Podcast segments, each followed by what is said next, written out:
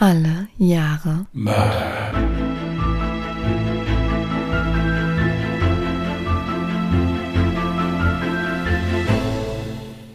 Herzlich willkommen zu Alle Jahre Mörder, der True Crime Podcast mit Christian, hallo. Und Jasmin. Hi. einen schönen Sonntag gewünscht. Wir wären es dann mal wieder. So langsam fällt es mir echt schwer, wie- irgendwie da noch mal was da einen Mehrwert reinzubringen in die Begrüßung. Ja, du musst ja auch keinen Mehrwert reinbringen. Es kann ja auch die gleiche Begrüßung sein. Hauptsache, der Inhalt danach unterscheidet sich von den anderen Folgen. Ich wollte sagen, können wir nicht einfach wild anfangen zu lesen und dann lassen wir das einfach weg? Ich weiß jetzt nicht, ob unsere Zuhörer und Zuhörerinnen damit so d'accord wären, aber Ja gut, das Leben ist voller Rückschläge, also da, dann, dann muss man halt was sagst du noch mal immer so den ersten Satz, den du sagst, den kannst du ja einfach weglassen. Aber dieses herzlich willkommen zu und das und das, nee, das geht ja nicht. Das, also Ja, das dann fangen wir rein. sofort an zu lesen. Nee, ja, also wenn wir sonst nichts zu besprechen haben, aber wir haben ja heute einen Punkt. Ja, also ich habe einen Nachtrag bekommen und zwar von der lieben Jenny. Die hat mir geschrieben, bei meinem letzten Fall, äh, der Doppelmord von Schneitach, da hieß die Sonderkommission, die gebildet wurde zur Suche der Eltern, ja die Soko Lack. Und ich konnte mir nicht erklären, warum. Jetzt hat die Jenny mir es erklärt. Ich lese das mal kurz vor, was sie geschrieben hat. In einer Doku zum Fall erklärte der leitende Kommissar, dass er überzeugt war, dass etwas mit dem Verschwinden der Eltern nicht stimmt, als er in der Wohnung den frisch lackierten Kachelofen begutachtete. Und während er mit Ingo P. sprach, ein Figürchen, das auf dem Kamin stand, verschieben wollte und dieses dann aus dem Lack brach. Die Wohnung war sonst übertrieben ordentlich und sauber, so dass dies nicht ins Bild passte. In Klammern, später wurden auch noch andere Renovierungsversuche entdeckt. Jenny, vielen, vielen Dank. Habe ich tatsächlich nicht gewusst, habe ich noch nicht gefunden. Dass die Wohnung übertrieben sauber war, das hatte ich, glaube ich, sogar gesagt. Mhm.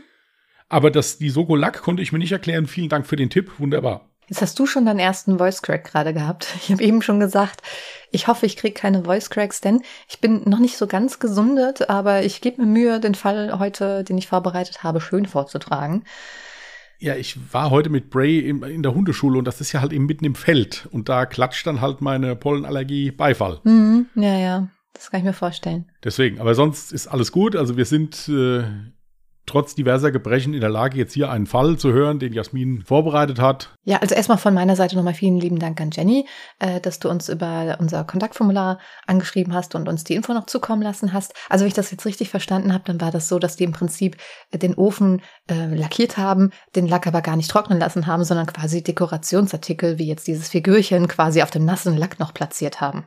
Genau, und als die Polizei dann da war, war der Lack schon getrocknet und das Figürchen konnte man dann Mhm, abbrechen oben okay. so nach dem Motto. Aber wie gesagt, ich, ich habe es nirgendwo gefunden, finde ich toll, wunderbar. Wir sind immer für so Ergänzungen dankbar. Super. Mhm. Richtig, ja. Ja, solange es nur Ergänzungen sind und keine komplette Gegendarstellung des Falls, sind wir, sind wir immer dankbar.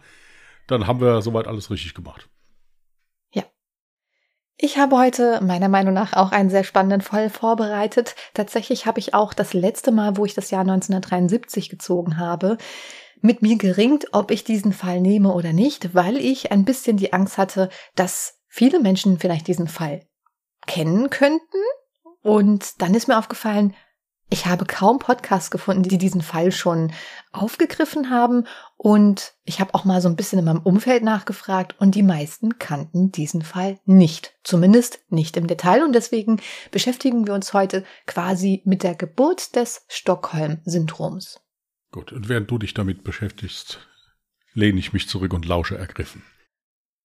Es ist Donnerstag, der 23. August 1973, als ein 32-jähriger Mann die Kreditbank am Norrmalmstorg im Stadtzentrum von Stockholm betritt.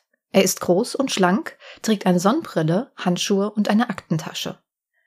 Dass er sich zuvor eine dunkle Perücke aufgezogen und ein Schnurrbart aufgeklebt hat, scheint zunächst niemand aufzufallen, als er gegen 10 Uhr die Bankfiliale betritt, die im feinsten Viertel Stockholms liegt.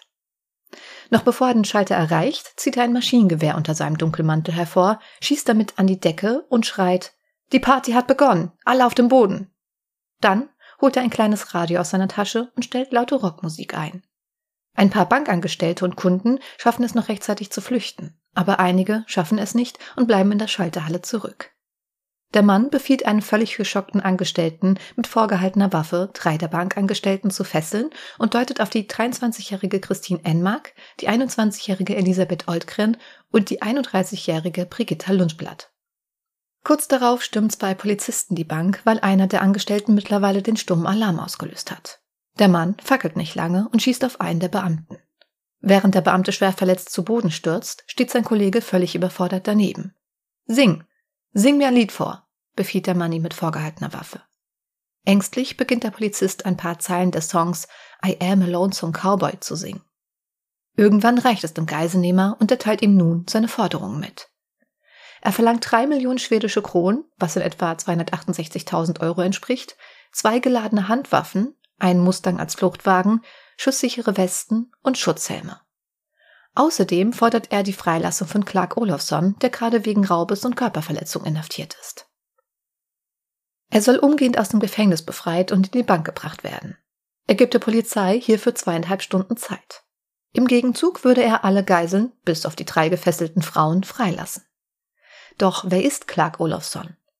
Clark ist 1947 in Trollhätten zur Welt gekommen.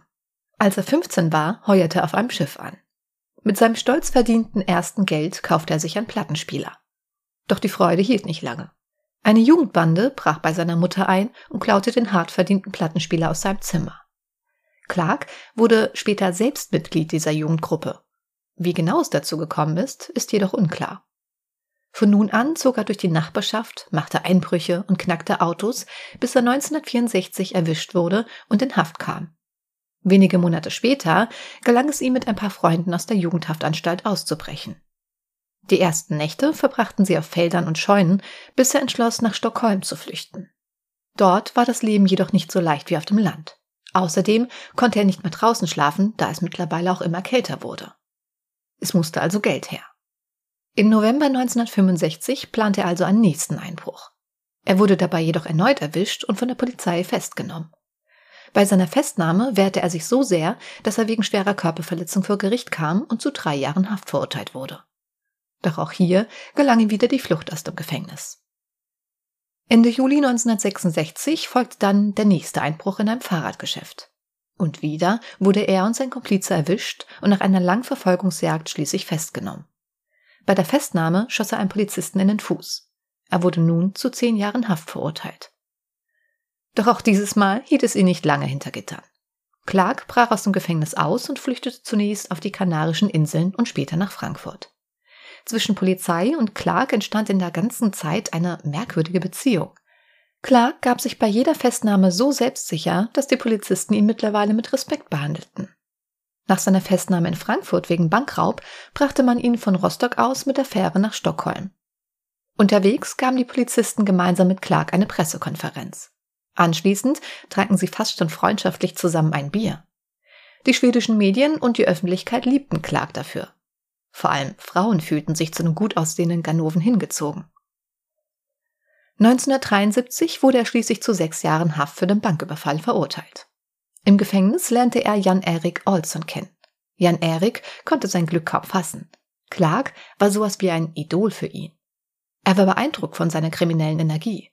Er selbst hatte ein nicht so beschriebenes Blatt. Nach der Schule eröffnete er mit seinem Bruder ein Autogeschäft, heiratete und bekam zwei Kinder. Irgendwann ging es mit dem Autogeschäft jedoch bergab, was dazu führte, dass ihn seine Frau verließ. Jan Erik brauchte nun dringend Geld. Er fasste also den Plan, eine Bank zu überfallen. Bei dem Versuch scheiterte er jedoch und wurde festgenommen. 1973 erhielt Jan Erik Freigang. Doch er kehrte von diesem nicht mehr zurück.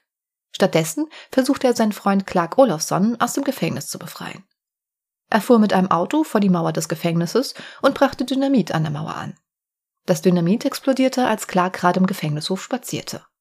Clark musste nur noch durch das gesprengte Loch flüchten und in Jan Eriks Fluchtwagen springen. Doch den Gefängniswärtern gelang es Clark im letzten Moment aufzuhalten. Was nach diesem missglückten Ausbruchsversuch niemand ahnt, Jan-Erik Olsen hat bereits einen zweiten Plan, um seinen Freund zu befreien. Und genau diesen gigantischen Plan führt er gerade aus. Bei dem Geiselnehmer am Normalmstorg handelt es sich nämlich um keinen geringeren als Jan-Erik Olsen. Die Polizei steht nun unter immensen Druck. In Windeseile verbreitet sich die Nachricht über die Geiselnahme in der Bankfiliale und die ersten Medienvertreter treffen fast zeitgleich mit der Polizei ein. Außerdem haben sich mittlerweile etliche Schaulustige um die Filiale versammelt. Sie müssen nun also schnell handeln und beschließen zunächst den Forderungen nachzukommen. Ein Mustang wird vor der Bank abgestellt und die erste Million der geforderten drei Millionen und die Waffen werden dem Geiselnehmer übergeben. Außerdem wird ihm ein kurzes Telefonat mit Clark genehmigt und zugesichert, dass er sich gleich auf den Weg mache. Wir feiern hier eine Party und ich möchte, dass du dazukommst, kann Jan Erik noch loswerden, bevor ein Polizist das Telefonat mit Clark unterbricht. Die Beamten versuchen auf diese Weise herauszufinden, um wen es sich bei den Geiselnehmer handelt. Obwohl Clark die Stimme von Jan Erik sofort erkennt, weigert er sich, den Namen zu nennen. Schließlich verrate man niemals einen Freund. Er gibt dem Beamten lediglich die Info, dass er sehr gefährlich sei und keine Grenzen kenne. Selbst nachdem man ihm anbietet, seine Haftzeit zu verkürzen oder sogar ganz aussetzen zu lassen, schweigt Clark weiter. Als die Polizei mit Clark Olofsson an der Bankfiliale ankommt, lassen sie ihn allerdings noch im Auto sitzen. Der Geiselnehmer scheint zufrieden zu sein. In dem Glauben, dass Clark bald die Filiale erreichen wird, lässt er alle 56 Geisel, bis auf die drei Bankangestellte, frei. Die Beamten versuchen anschließend mit dem Geiselnehmer neu zu verhandeln und bitten ihn, auch die letzten drei Geiseln freizulassen. Doch für Jan Erik kommt das nicht in Frage. Schließlich sind die drei Geiseln sowas wie eine Lebensversicherung für ihn. Er verlangt daraufhin, mit dem Ministerpräsidenten Olof Palme verbunden zu werden. Wenn ihr uns hier nicht unbeschadet rauslasst, werden die Geiseln nicht überleben, schreit er ins Telefon. Dann beginnt er Elisabeth Oldgren zu würgen. In 45 Sekunden werde ich eine Geisel töten. Ich möchte freies Geleit, ich möchte mit dem Mustang, in dem zwei geladene Pistolen liegen, wegfahren. Clark wird mich fahren, zwei Geiseln werden uns begleiten. Und wir werden die drei Millionen Kronen mitnehmen. Verstehen Sie, Palme? Jetzt sind schon 30 Sekunden vergangen. Es sind nur noch 15 Sekunden übrig. Dann töte ich sie. Zehn Sekunden, neun, acht, sieben. Palme sagt kein Wort. Und auch Jan Erik schweigt nun und legt wieder auf. Die Situation scheint kritisch zu werden. Darum lassen sie Clark nun auch die Bank betreten. Jan Erik befindet sich mittlerweile mit den drei Geiseln in der oberen Etage im Tresorraum. Dort kann ihn niemand von unten oder außen sehen. Clark durchsucht derweil die untere Etage und schaut, ob sich dort noch Polizisten befinden. Statt einem Polizisten findet er einen jungen Mann. Den 25-jährigen Bankkassierer Sven Seström, der sich nach dem ersten Schüssen ängstlich versteckte und sich seither nicht mehr traute, sein Versteck zu verlassen. Er nimmt ihn mit nach oben in den Tresorraum. Zu diesem Zeitpunkt weiß die Polizei noch immer nicht, wer hinter dem Geiselnehmer steckt. Da Clark bei seinem Verhör meinte, er würde keinen Freund verraten, ermitteln die Beamten in sein Umfeld und stoßen schnell auf den 21-jährigen Kai Hansen. Kai ist ein früherer Komplize von Clark und derzeit auf der Flucht. Schnell ist man sich sicher, dass es sich bei Kai Hansen um den Geiselnehmer handeln muss. Sein Name und ein Foto von ihm werden schnell veröffentlicht und zur Fahndung ausgerufen. Auch seine Mutter wird zur Mithilfe gebeten. Sie wendet sich schließlich über einen Radiosender an ihren Sohn. Kai, hier spricht deine Mutter. Du musst diese schreckliche Sache aufgeben. Denk an all die unschuldigen Menschen in der Bank. Lass sie gehen. Gib auf, Kai. Für dein eigenes Wohl und das Wohl der anderen. Mein letzter Appell an dich. Höre auf deine Mutter. Auch Kais Bruder Dan wird gebeten mitzuhelfen. Man bittet ihn, in die Bankfiliale zu gehen und seinen Bruder davon zu überzeugen, aufzugeben. Betreut wird er dabei von einer Polizeipsychologin. Dan stimmt schließlich zu und unternimmt einen ersten Versuch. Doch noch bevor er den Tresorraum erreicht, gibt der Geiselnehmer einen Schuss ab. Verängstigt will Dan den Versuch abbrechen. Doch die Psychologin redet ihm ins Gewissen und versichert ihm, dass sein Bruder sicher nicht auf ihn schießen wolle. Als er einen zweiten Versuch startet und sich namentlich zu erkennen gibt, fallen jedoch wieder zwei Schüsse aus dem Tresorraum. Sofort bricht Dan ab und wird zurück zum Polizeipräsidium gebracht. Dort angekommen, wird auch direkt nach ihm am Telefon verlangt. Es ist der Geiselnehmer am anderen Ende, der mitteilt, dass sich kein Kai in der Bankfiliale befindet. Sofort wird klar, die Polizei lag falsch. Noch immer kennen sie die Identität des Geiselnehmers nicht. Also führen sie die Ermittlungen fort. Von einem Zeugen erfahren sie, dass der Täter mit einem auffälligen Dialekt gesprochen hat. Sie kommen zu dem Ergebnis, dass der Täter aus Südschweden kommen muss. Kurz darauf erhalten sie von einem südschwedischen Gefängnis die Bestätigung, dass ein Insasse nach seinem Freigang nicht mehr zurückgekehrt ist und sich auf der Flucht befindet. Endlich haben die Ermittler einen Namen. Jan Erik Olsson. Nachdem Clark bei der Bank eingetroffen ist, scheint sich die Situation zu beruhigen.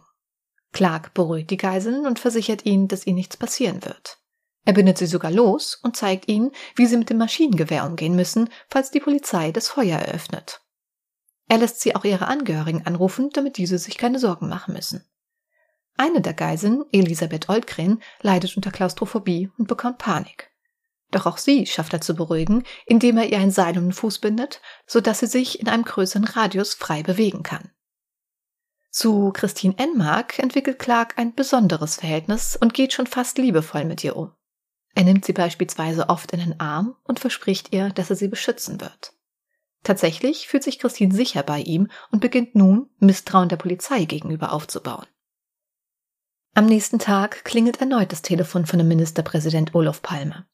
Diesmal spricht Christine Enmark zu ihm. Ich bin wirklich enttäuscht von Ihnen, Olof Palme. Mein ganzes Leben habe ich die Sozialdemokraten gewählt. Und nun scharren Sie um unser Leben?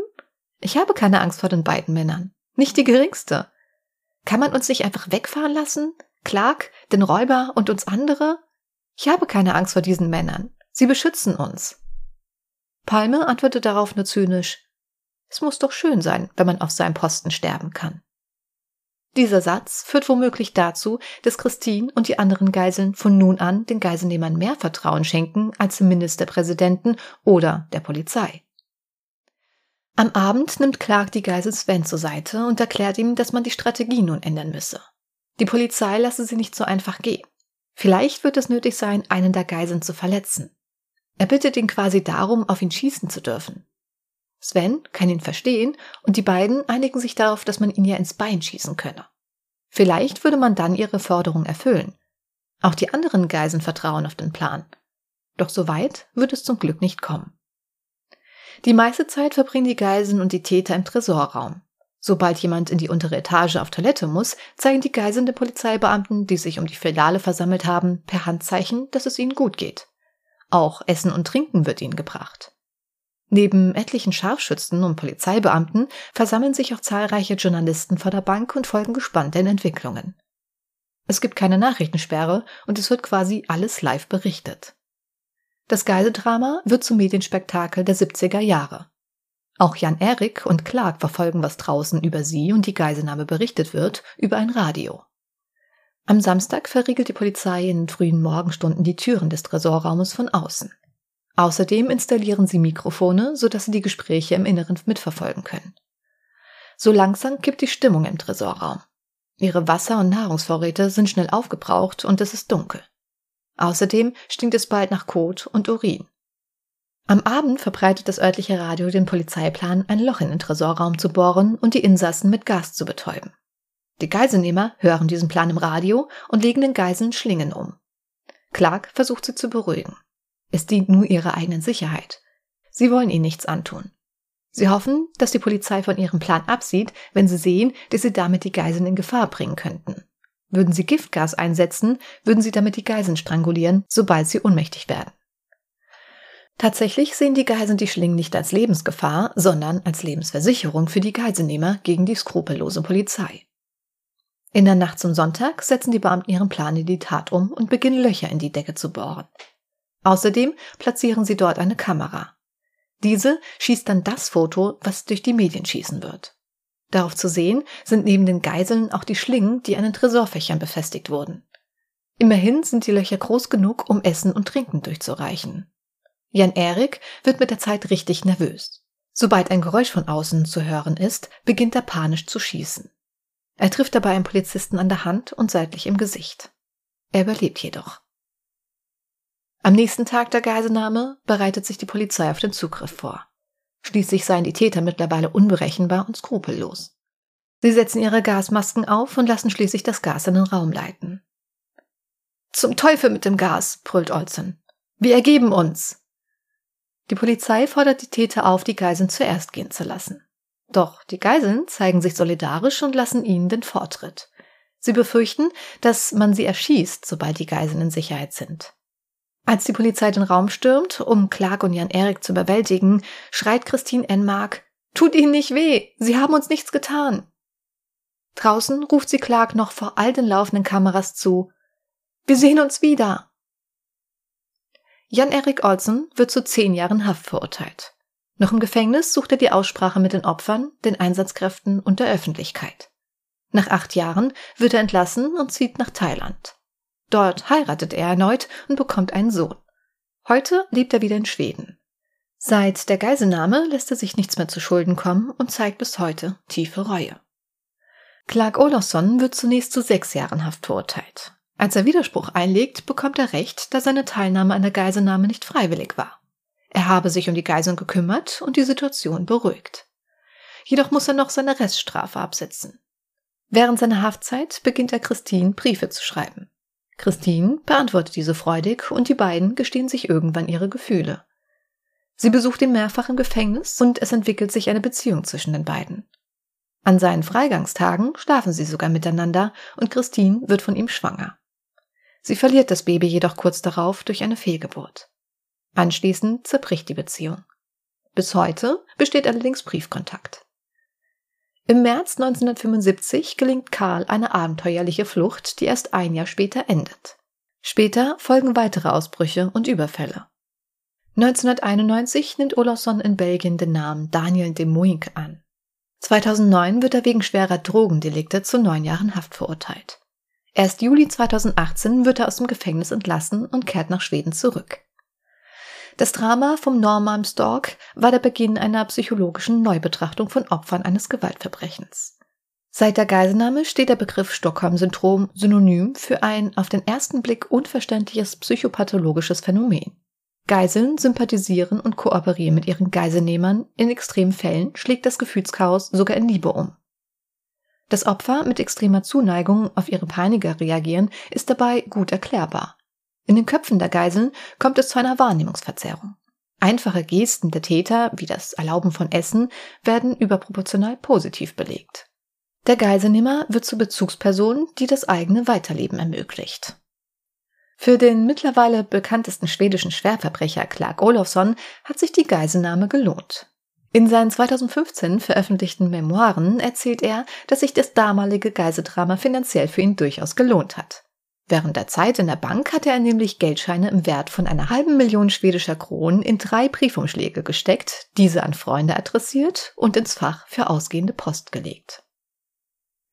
Das sind jetzt wieder so, so Verbrecher, die auf eine komische Art und Weise ja doch so ein bisschen die Sympathie der Menschen irgendwie so ein bisschen anregen. Das ist natürlich eine ganz schlimme Tat und das ist äh, hochdramatisch und man weiß auch nicht, wie es ausgegangen wäre, wenn die Polizei das jetzt gestürmt hätte. Mhm. Weil du ja schon wie gesagt hast, ist beides geübte Verbrecher waren. Der Clark Olafsson jetzt mehr als, als der andere, aber man weiß es nicht. Aber mir ist das Wort dieser Begriff Gentleman Gangster so ein bisschen eingefallen. Ist auch absolut so. Mhm. Dass der den da hat tanzen lassen da, als der da reingekommen ist, das ist ja wirklich wie in einem schlechten Film. Den Polizisten da, ja. Natürlich wurde auch da Waffengewalt angewendet und es wurde ja auch ein Polizist erschossen. Also das. Erschossen wurde keiner. Oder verletzt. Ja, oder angeschossen, verletzt. Das, das darf man auch nicht vergessen. Aber das ist, wenn man das so hört, jetzt im, im Verhältnis zu den Fällen, die wir sonst so präsentieren, ist das ja alles noch glimpflich ausgegangen, wenn man es jetzt mal so nimmt. Richtig, also es gab zumindest keinen Mord in diesem Fall. Und das war auch tatsächlich niemals die Absicht. Weder von Clark Olofsson, der ja sowieso in diese Situation einfach reingedrängt wurde, noch von Jan Erik Olsson. Also tatsächlich sind es für mich auch eher so Verbrecher, die halt einfach nur auf das Geld aus sind und vielleicht auch so ein bisschen diese Aufmerksamkeit genießen, auch die mediale Aufmerksamkeit, aber niemals im Sinn haben, Menschen zu verletzen. Sobald jemand verletzt wurde, handelte es sich ja wirklich eigentlich immer nur um so Schutzmechanismen, also immer wenn sie beispielsweise von der Polizei verfolgt wurden ja. und es dann halt zur Auseinandersetzung kam. Aber es war ja niemals so, dass sie einfach den Plan hatten, jemanden umzubringen. Und ja, äh, du hattest ja auch von, ähm, was, wie heißt du, Gentleman? Gentleman Gangster, so halt. Genau weil ihr halt auch zu den Geiseln ja wirklich sehr nett, in Anführungsstrichen nett, natürlich, man darf nie vergessen, auch diese Menschen werden da ein Trauma davon getragen haben. Ja, sicher. Ja, also das, das darf man nicht vergessen. Also ich will das überhaupt, wir wollen das jetzt hier nicht in irgendeiner Form verharmlosen, so, war ja alles gar nicht so schlimm. Ja, das ist, das ist in keinem Fall der Fall. Aber ja, das ist mir irgendwie so aufgefallen, dass er die da hat noch da, wie gesagt, den Polizisten noch hat tanzen lassen und ja, es dann ja halt auch geschafft hat, dass sich da sogar einer anschießen lassen würde.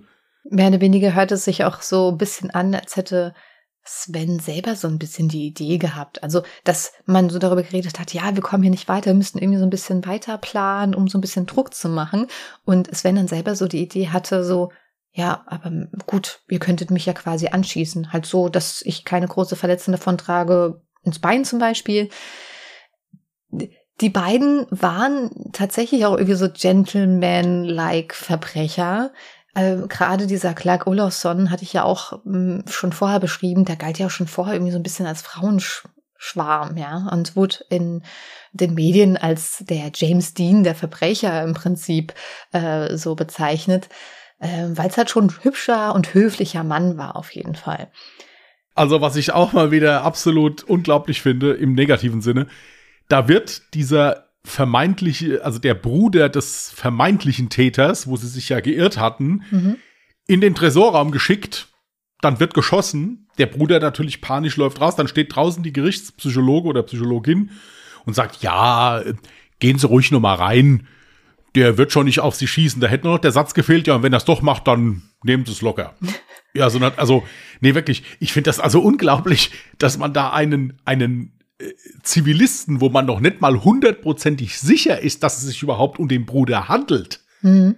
da in einer solchen Art und Weise in Gefahr bringt. Wenn man den jetzt telefonieren lässt, dann sage ich noch, okay, gut, wenn der dabei betreut wird und äh, ihm in etwa gesagt wird, wie das Gespräch ablaufen soll, ist das okay. Aber ich kann doch nicht einfach einen Menschen in eine, in, in so einen Hexenkessel reinschicken, mhm. so nach dem Motto und denken, na ja, gut, ich meine, ist der Bruder, der wird schon nicht auf den schießen. Das ist ja eine absolute Ausnahmesituation, auch wenn das jetzt vielleicht der Bruder gewesen wäre. Mhm. Ich meine, wenn, wenn, wenn mein Bruder zu sowas fähig ist, da jetzt mit einer Waffe Geiseln zu nehmen, ja gut, dann muss man sich schon überlegen, okay, am Ende hat er dann noch eine Geisel mehr, je nachdem. Richtig. Also ich muss zu der Verteidigung der Polizei sagen, die waren sich zu dem Zeitpunkt eigentlich schon sicher, dass sie da den richtigen gefunden haben. Es hat halt einfach alles von vorne und hinten gepasst. Der war ja auch auf der Flucht. Aber du hast natürlich absolut recht. Man hätte da völlig anders vorgehen müssen. Man hätte zunächst ein Telefonat veranlassen müssen und äh, sagen müssen, hier, Ihr Bruder Dennis vor Ort, er möchte mit Ihnen sprechen, würden Sie das Gespräch zulassen, er würde in die Bank kommen, sowas in der Richtung, dann wäre die Situation gar nicht so eskaliert.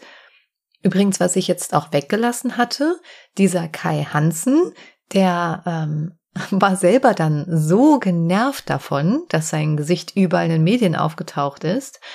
Ähm, er selbst ist nach Hawaii geflüchtet, also vorher schon, war aber wie gesagt so genervt davon dass er dann bei der Polizei angerufen hat, gemeint hat, seid ihr bescheuert? Ihr habt den Falschen. Ich bin das nicht. Und ähm, ja, das Problem war dann, dass er dann durch das Telefonat aber auch geortet werden konnte und dann leider wieder festgenommen werden konnte. Nein, ich verstehe halt auch nicht. Ich meine, so, solche Telefonate mit Geiselnehmern, die werden doch in der Regel auch aufgezeichnet. Ja, dass man dem Bruder da nicht als erstes mal gesagt hat, hier hören Sie mal, wir haben hier eine Tonbandaufnahme, könnte das von der Stimme her Ihr Bruder sein? Stimmt, das wäre die ja, einfachste Variante äh. Weil ich erkenne doch die Stimme von meinem Bruder. Also äh, und dann wurde ja auch noch gesagt, dass hier der Geiselnehmer in einem Dialekt auch noch gesprochen hat. Wenn dieser andere, dieser Kai, hm. diesen Dialekt nicht gesprochen hat, dann kann ich doch sicher als Bruder sagen, hier, das ist nicht mein Bruder. Na naja, gut, das mit dem Dialekt, das ja. haben die ja dann wohl erst später durch Zeugen irgendwie erfahren. Also, ja, es war natürlich, die waren extrem unter Druck. Du musst dir vorstellen, ab der ersten Sekunde waren da tausende von Journalisten, die da live berichtet haben, tausende von Schaulustigen, die die ja auch gar nicht wegbekommen haben vor der Bankfiliale das ist ja auch alles legitim, aber auch das ist nicht die Entschuldigung, da einen Zivilisten so in Gefahr zu bringen. Also nee, das, natürlich äh, nicht. Unter Druck bist du immer, wenn, wenn so eine Situation ist, ist normal. Ja, aber das finde ich äh, furchtbar. Und was ich noch schlimmer finde, ist dieser Satz von diesem, von diesem Präsidenten da oder Ministerpräsidenten oh, ja. zu dieser Frau. Hm. Also, äh, jetzt mal ganz ehrlich, wie, wie kann man so arrogant sein? Jetzt mal ganz ehrlich, da, also da, da fallen mir tausende von Sätzen ein, die ich über so einen Menschen sagen würde. Halten Sie durch, ich bete für Sie oder ich tue mein Möglichstes, um Ihnen zu helfen. Oder was. Aber dieser Kommentar, das ist ja jetzt mal, also, also noch, noch abfälliger und arroganter geht's ja eigentlich gar nicht. Also natürlich war das nur ein Auszug aus dem Interview, äh, aus dem Telefonat. Aber Fakt ist, dass genau dieser Satz gefallen ist. Ja, also das äh, darf man da auch nicht vergessen. Und ich bin auch ganz ehrlich, ich glaube, wäre ich in dieser Situation gewesen, als Geisel, Ich hätte wahrscheinlich genauso getickt wie Christine. Ich hätte wahrscheinlich auch angefangen, an der Fähigkeit der Polizei zu zweifeln, an dem Ministerpräsidenten zu zweifeln und mehr oder weniger mich mit dieser Situation zufrieden geben und wissen, ja, also anscheinend ist die Polizei nicht in der Lage, hier irgendwie vernünftig zu handeln. Also muss ich irgendwie versuchen, diese Situation bestmöglich zu überleben und mich mit den Geiselnehmern irgendwie positiv zu stellen. Das ist ja allein schon der, der Überlebensdrang, ne? Absolut, absolut.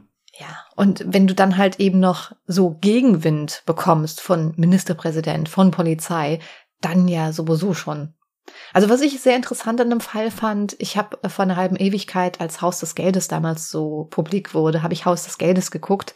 Und ähm, als ich das erste Mal 1973 gezogen hatte, habe ich mir schon den Fall durchgelesen, dachte mir, oha, wie krass, hört sich ja voll an wie Haus des Geldes. Also auch diese Serie hat sich so extrem an diesen Fall so rein ideentechnisch bedient, auch so von dem ganzen Verhalten, so dieses, ähm, er stürzt da rein, die Party hat begonnen und ähm, ich drehe jetzt erstmal laut Musik auf. Für gewöhnlich handelt ja so kein Bankräuber. Ähm, fand ich übrigens an der Stelle sehr interessant und Dementsprechend wollte ich den Fall auch machen. Was ich noch viel interessanter finde, ist, ich habe ja von diesem ganz, ganz berühmten Foto berichtet, äh, von der Geiselnahme, die gemacht wurde, als sie die Löcher da durch den Tresorraum gebohrt haben. Dieses Foto findet ihr jetzt natürlich auch auf Instagram und auf Twitter wieder unter Mörder auf Instagram mit OE geschrieben oder auf Twitter unter Morde. Und darauf sind dann, wie gesagt, diese Geiseln zu sehen im Tresorraum mit den Schlingen, Interessanterweise siehst du die Schlingen, aber diese Schlingen haben sie jetzt gerade gar nicht um den Hals. Und was danach auch noch berichtet wurde, sie wurden ja abgehört und man hatte ja Einblick dann in diesen Tresorraum. Und zu keiner Sekunde schien irgendwie die Geiseln ängstlich zu wirken. Die haben sich da wirklich ganz normal unterhalten, die haben sich gegenseitig Geschichten erzählt. Im Prinzip haben sie wirklich versucht, das Beste aus der Situation zu machen. Und ihnen war nicht die Angst ins Gesicht geschrieben. Ja gut, ich denke, dass die vielleicht auch gemerkt haben, okay gut, das sind keine in dem Sinne jetzt Gewaltverbrecher, die uns jetzt hier was antun wollen. Und man muss ja auch dazu sagen, das, was die zwei jetzt gefordert haben, war ja noch verhältnismäßig harmlos. Mhm also das war jetzt, ich meine, die haben ja auch von Anfang an dann 26 Geiseln schon freigelassen. Ja, und haben gesagt, hier will ja nur die drei hier im Prinzip erstmal. Was, 56 Geiseln, ja? Oder 56, habe ich 26 jetzt gesagt. Ich weiß gar nicht, was du gesagt Geiseln. hast. Ja. Mhm. Ich habe 26 gesagt, glaube ich. Ich denke, dass, ja, dass die vielleicht auch gedacht haben, naja gut, die sind ja gar nicht so schlimm, die wollen ja Geld haben und der eine wollte seinen Kumpel da aus dem Knast holen und mhm. dann lassen die uns auch in Ruhe. Natürlich, man muss es nochmal sagen, man weiß nicht, wie das ausgegangen wäre, wenn die Polizei das gestürmt hätte. Ja, also es sind Verbrecher, das sind also keine guten Menschen gewesen. Mhm. Ja, und das ist auch kein Scherz, was da in der Bank passiert ist. Also das soll zu keinem Zeitpunkt jetzt der Fall sein. Nur es ist halt eben ein ja, es sind halt eben andere Verbrecher als die, die wir sonst behandeln, wo also von Anfang an klar ist, okay, die sind hier willens, auch massivste Gewalt wirken zu lassen oder gar Menschen umzubringen oder sowas. Also ich glaube, dass die heranstürmenden Polizisten in deutlich größerer Gefahr waren als die Geiseln. Als die Geiseln. Ja, richtig, ist das so. Mhm. Übrigens, natürlich neben diesem einen sehr berühmten Foto ähm, gibt es auch noch ein Foto von einem Außenbereich, also von Scharfschützen, die da platziert wurden, von der Bankfiliale und noch ein Foto von Clark Olofsson, wie er abgeführt wird und natürlich auch noch ein Foto von Jan-Erik Olsson. Ähm, da siehst du dann halt auch die Polizeibeamten, wie sie da halt alle noch mit einer Gasmaske rumlaufen und ihnen halt eben abtransportieren. Dieser Fall klingt halt wirklich schon wie ein Film. Ja, gerade so dieses in Anführungsstrichen Happy End, weil du sympathisierst ja automatisch, ungewollt irgendwie so ein bisschen mit den Geiselnehmern, weil sie sich halt irgendwie fast schon in Anführungsstrichen korrekt während der Situation verhalten haben. Natürlich möchte ich das jetzt alles nicht verharmlosen. Es ist und bleibt natürlich ein schreckliches Verbrechen und ich will mir gar nicht vorstellen, wie die Opfer auch bis heute wahrscheinlich noch an der Situation zu knabbern haben. Ähm, aber wenn man das Ganze jetzt verfilmen würde, dann würde man wahrscheinlich zwangsläufig, wenn man diese ganze Situation auch hautnah miterlebt, würde man vermutlich mit den Tätern sympathisieren und sich mehr oder weniger fühlen, wie Christine das damals getan hatte. Und dann gerade noch mit diesem Happy End, dass dann so rauskommt, 2015, so ja, so eigentlich hat es sich dann trotzdem gelohnt für Clark Olofsson, weil das ist so schlau. Der hat halt einfach diese Zeit genutzt und dachte sich, ja gut, ich verpack hier mal äh, so äh, eine halbe Million schwedischer Kronen Briefumschläge und pack die in den Postausgang. Und es hat wirklich niemand gemerkt. Die Post ging wirklich raus. Fand ich so lustig. Ja, es ist pfiffig, auf jeden Fall. Es, es kann man wirklich so mit einem Begriff pfiffig raffiniert. Ja, genau. Ja, ja, ja. ja. Und es, und automatisch muss man grinsen, wenn man sowas hört. Ja, denk mal, guck mal hier, Nee, also schon, wie, wie gesagt, interessanter Fall, ist auch mal was anderes, ist keiner zu Tode gekommen, das ist ja auch wirklich mal positiv. Richtig. Nichtsdestotrotz ist es auch ein schweres Verbrechen, ganz klar, was absolut dann ja auch gesühnt wurde dementsprechend. Einer hat ja sogar den Absprung geschafft, der ist danach nicht mehr straffällig geworden. Ja, der, der, der ja auch das Geiseldrama gestartet hat. Ne? Weil das Lustige ist ja auch, Clark Olofsson hat ja den Polizeibeamten dann beschrieben, ja, der ist total äh, gewalttätig und äh, unberechenbar, da müssen sie echt aufpassen. Und dabei war das eigentlich überhaupt gar kein schlimmer Mann. Der hat halt vor einfach nur versucht, eine Bank zu überfallen, ist dabei gescheitert und wurde direkt festgenommen. Der hatte ja. keine schwere Vergangenheit. Ja gut, aber du, da siehst du halt wieder auch die Erfahrenheit von dem äh, Clark Olafsson. Der wollte ja natürlich aus dem Knast raus. Also hat er gesagt, hier, der ist also ja. mindestens so schlimm wie Hannibal Lecter. Lasst mich mal bloß hier raus jetzt. Genau. Ja. ja. Ähm, also das, nee, ist, wie, wie gesagt, aber auch das ist ja wieder so, ja, das ist ja schon pfiffig gewesen im Prinzip. Und du bist ja, die Polizei war ja auch auf seine Aussage angewiesen. Sie wussten ja nicht, wer es war. Ja. Im Prinzip. Mhm. Ja. Nee, finde ich, also interessanter Fall auf jeden Fall. Ja, ich fand ihn auch wirklich sehr interessant und ich hoffe sehr, dass der Fall unseren Zuhörern und Zuhörerinnen auch gefallen hat. Euer Feedback könnt ihr natürlich auch gerne jederzeit unter dem Post, den wir dann auf Instagram und äh, Twitter veröffentlichen, reinschreiben oder äh, per E-Mail senden. Auf Instagram, wie gesagt, findet ihr uns unter alle Jahre Mörder mit OE geschrieben, Twitter alle Jahre Morde und unsere E-Mail-Adresse lautet contact at allejahremörder.de, Mörder auch mit OE geschrieben. Genau.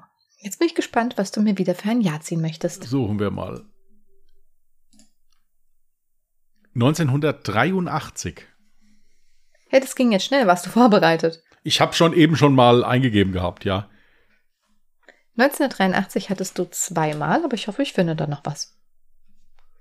Gut, dann nehmen wir das.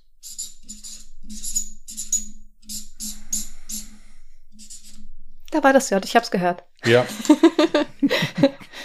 ja, da kommt dann mal ins Jahr 1983 ein bisschen Abwechslung rein. Wenn du zweimal das Jahr hattest, dann wird es ja auch mal Zeit, dass ich doch dazu recherchiere. Gut. Aber ich bin vorangekommen. Zehn Jahre habe ich geschafft. Yay. Ja, ich bin leider, äh, habe leider einen Rückschritt. Ich bin jetzt, komme dann jetzt nächste Woche mit 1972. Hm, stimmt. Übrigens an unsere Zuhörer und Zuhörerinnen, gerne schickt uns jederzeit Fallvorschläge per E-Mail, als ja. äh, Instagram, Twitter-Nachricht, wie auch immer, Brieftaube, Kontaktformular über unsere Homepage. Könnt ihr alles unten in den Show Notes äh, sehen. Besucht auch gerne unsere Homepage, falls ihr zum Beispiel noch nie was von unserem Buch gehört habt, was wir veröffentlicht haben. dann findet ihr auch alle Infos dann auf unserer Homepage. Und noch eine Sache, bitte nicht traurig sein, wenn wir den Fall dann nicht nehmen, weil wir bekommen wirklich dann Fallvorschläge, wo ich mich auch total freue. Viele Leute führen das danach aus, aber wir müssen das dann halt auch so ein bisschen prüfen daraus, okay, kriege ich daraus was geschrieben, habe ich genug Quellen oder so. Das braucht ihr natürlich nicht zu machen. Es reicht schon, wenn ihr uns einen Fall vorschlagt. Wir suchen dann schon, ob wir was dazu finden. Oder wurde der Fall beispielsweise schon tausendfach behandelt und genau. man möchte jetzt nicht die zwölftrillionste Folge ja. darüber machen. Genau. Aber ansonsten, wie gesagt, ich bin da sehr dankbar für. Ich habe auch schon ganz, ganz viele tolle Tipps bekommen, die ich selbst nicht gefunden hatte. Also insofern vielen Dank schon mal im Voraus. Gut, ihr Lieben, dann würde ich sagen, wir lassen es auch dabei gut sein und wünschen euch einen angenehmen Wochenstart. Wenn ihr Lust habt, hört am Mittwoch mal bei Ungedingst rein. Das ist unser anderer Podcast. Da geht es deutlich gemütlicher und lustiger zu. Steht alles in den Show Notes.